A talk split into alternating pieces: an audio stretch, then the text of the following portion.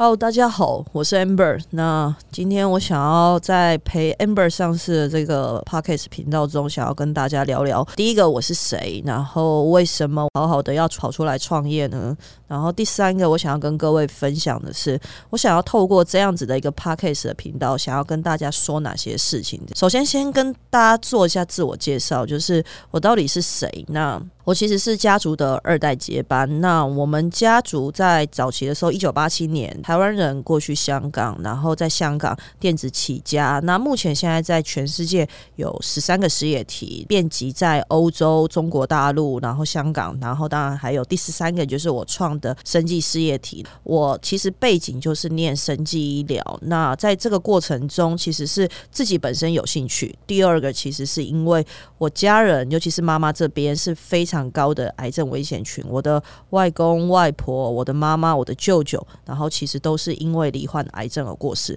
那我觉得家里面的小孩如果没有人是念生计医疗的情况下面，当家里面的长辈有人罹患疾病，然后在医院里面就诊的过程中，其实某种程度很像是白老鼠。医生叫你说医，你就只能做医；叫你吃 A 药，你就只能吃 A 药。你完全没有任何的评判跟决断的能力，到底怎么样才是对于治疗？上面是最好，甚至你连医生开的诊断证明，你可能都不太懂。所以我一直觉得，就是呃，家里面有人是念生机医疗，其实对于每个家庭里面来说非常重要。我一路都是念生机医疗上来，那我自己目前就是有一博三硕两学士，生医博士、专利硕士跟 MBA 硕士。最主要会念这么多书的原因，其实是因为要回来接班。我觉得对于一个生技的 CEO 来说，就是技术研发、智慧财产。的布局、授权跟企业的治理这三件事情，其实是一个非常重要的三个方向，这样子也必须要是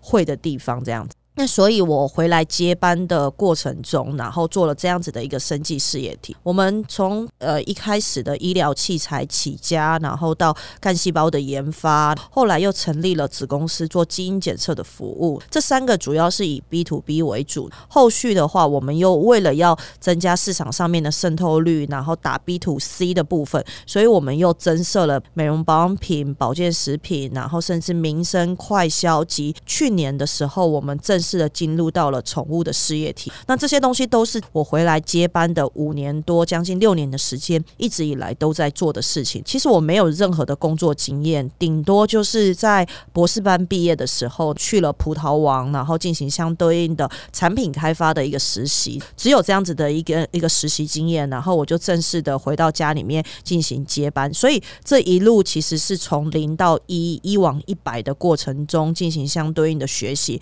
一路。跌跌撞撞的，然后也犯了非常多的错误，然后甚至是花了很多的冤枉钱。这也是我为什么想要透过这个频道，让大家知道我在呃整个 IPO 的呃路程中，我到底做了哪些事情，做了哪些的努力，我犯了什么样的错。如果今天我重新再来过的情况下面，我会避免怎么样，不要再犯这些错误。那我觉得这些都是对于不论是企业家，不论是新创者，甚至是很多的二代接班。般来说，能避免大家未来跟我犯一样的错误。那第二个想要跟各位分享的，其实是为什么我好好的要跑出来创业？因为我们家族的前十二个事业体，老实说，都不是我的兴趣专长，也不是我的领域专长。因缘际会，就是我那时候在念博士班的时候，家里就从中国大陆寄了那个天麻，就是可能呃十年生的那种天麻。当时家里面是要拿来让我泡水，然后喝治疗头痛。当时我刚好在做一批癌症的动物试验，然后我就把天麻就是放在水萃里面萃一萃之后，我把它的活性成分就是天麻素直接拿去就是喂食给我的那个癌症的动物，然后没有想到比我原本要测试的药物的效果还要来得更好。然后我就跟家里面讲说，哎，好像做这样子的动物实验啊，用我们这样子的一个中草药萃取，好像可以变成是一个商业模式，哎，试试未来会不会有产品开发的可能性？所以非常好笑的是，当时。是因为这样子引起了我们家人对于生计医疗的兴趣。当然，这个过程中我也是一直跟我们家里面游说，这也是我自己个人，即便到现在我也非常的认同，就是我觉得不论做什么事业体，它都会面临到可能整个事业的生命周期的起起伏伏，甚至是泡沫化衰退。但只有生计医疗，我觉得它是人类的刚需，人一定会面临到生老病死。当你面临到病跟死的时候，你躺在病床上面，其实你不会再在乎你的手机是不是用的是最新版的 iPhone 十三，还是你现在眼睛看到的是可以挂着 AR 跟是 VR 这样子的东西。你只会在乎你自己的存款里面还剩下多少钱可以去治疗你的疾病，你到底可不可以去做免疫细胞治疗或者是干细胞治疗这样子？即便你可能很铁齿说没关系啦，就是我也没有想要活这么久，但你的身旁的亲朋好友、你的子女。或者是你的家人、你的父母，如果。他们还没有过世的话，那他会愿意就是看着你这样子白白等死吗？我相信这是人性，就是没有一个人会同意这样子的事情发生。所以，当家里面的人在面临病跟死的过程中的时候，其实大家都会把自己手上所拥有的财力，甚至所拥有的权利，找到最好的医生，然后最好的治疗的方式，来延续你的生命的时程，然后甚至是延续你生命的品质。我觉得这是人最基本的出出。心，这也是我为什么一直游说家里面。我觉得生息医疗也许在早期的时候起飞的速度相对慢，投资的时间、成本、资源、金钱其实非常的多。但是为什么后来大家会讲到它是一个在顺风飞起来的过程中是一个本梦比的一个概念？它虽然早期投资的相对多，但是它后续所引发回来的回馈，甚至是它引发能在业界做的相对应的事情，它其实效益其实是远大于其他。产业，它能解决人最基本的困难及困境。那。二代接班的过程中，然后算这样子的一个内部创业，钱虽然是跟家里面拿，然后由控股，然后来做这样子的一个投资，但是其实也是一样，只有钱，剩下什么都没有。当时家里面有问了我一个问题，就是说，Amber，我们可能在欧洲跟中国大陆相对有比较多的资源，如果你决定要选择在台湾，我们就顶多只能给你钱，剩下你都要自己去一一把它打造出来。所以老实说，我是二代接班，但我现在在做的事情根本跟一代没有什么差别，所以当时我还是毅然决然的拿了钱，然后就决定在台湾去做这样子的一个新的生计事业体。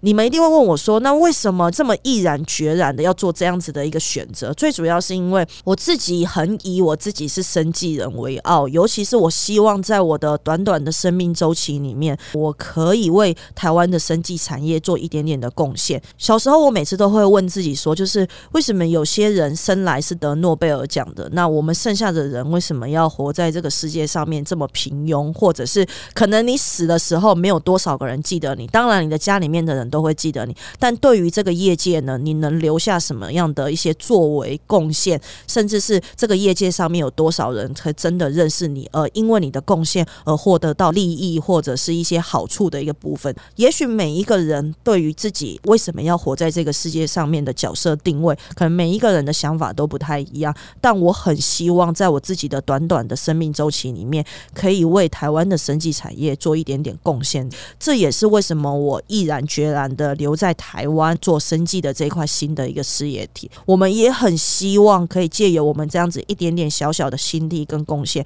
可以帮助台湾的生技产业持续的往前走。那我觉得这是我大概整个人生中最大的一个存活的生命价值吧。第三个其实是当时为什么我会。会想要透过这样子的一个 podcast 频道陪 Amber 上市，然后来跟大家分享我从零到一、一往一百，甚至到我现在正在往 IPO 走的过程中，不论我跟资策会、跟金管会、贵买中心，甚至票券商们在做讨论，甚至在做第一波公发的投资人，然后进行相对应讨论的时候，我到底经历了些什么东西？然后甚至是呃，这过程中我到底学习到了些什么东西？因为我相信每一个要往 I P 溜走的人，很少有专门这样子的课程，然后来教导大家到底你应该要怎么做，你才可以用最有效率，然后最短的时间，甚至是比较符合你的企业规模的正确的方式，来取得到想要的资源及你想要发展的一个方向的。那我觉得其实可以透过这样子的一个频道，让大家陪着我一起上市的过程中，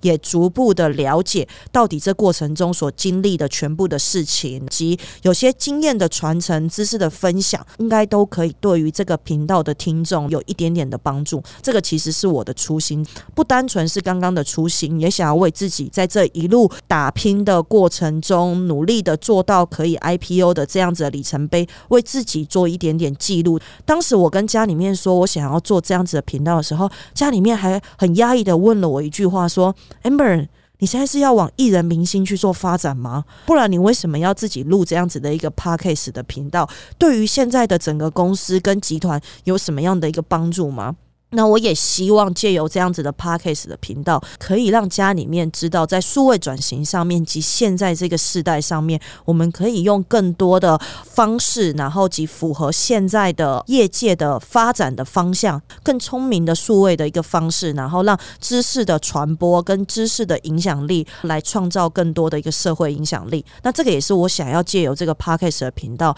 让早期的一代更了解这样子，真的让大家一起参与。我整个从零到一，一往一百，全部的过程，然后里面我所呃如何获得到一些稀缺的资源，或者是建造什么样的一个好的一个人脉圈，我整个的时程的布局发展，有没有一些我曾经做错的事情，做过的事情，都是可以去做一些经验的一些分享。当然，在这过程中，我会邀请我一些很好的朋友，然后甚至是他们本身跟我的事业体可能有一些相关联，或者是我们现在目前正在合作，他们同时也在接班，邀请他们，然后来当我们的来宾。那我相信，借由这样子的一个方式，都能让陪 Amber 上市这样子的一个 Podcast 的频道变得非常的有意义。那未来我们也希望这样子的一个频道，可以真正的帮助很多收听我们频道的听众，然后对于你们自己本身的事业上面都有很大的一个帮助。这个大概是这个频道最大的一个价值。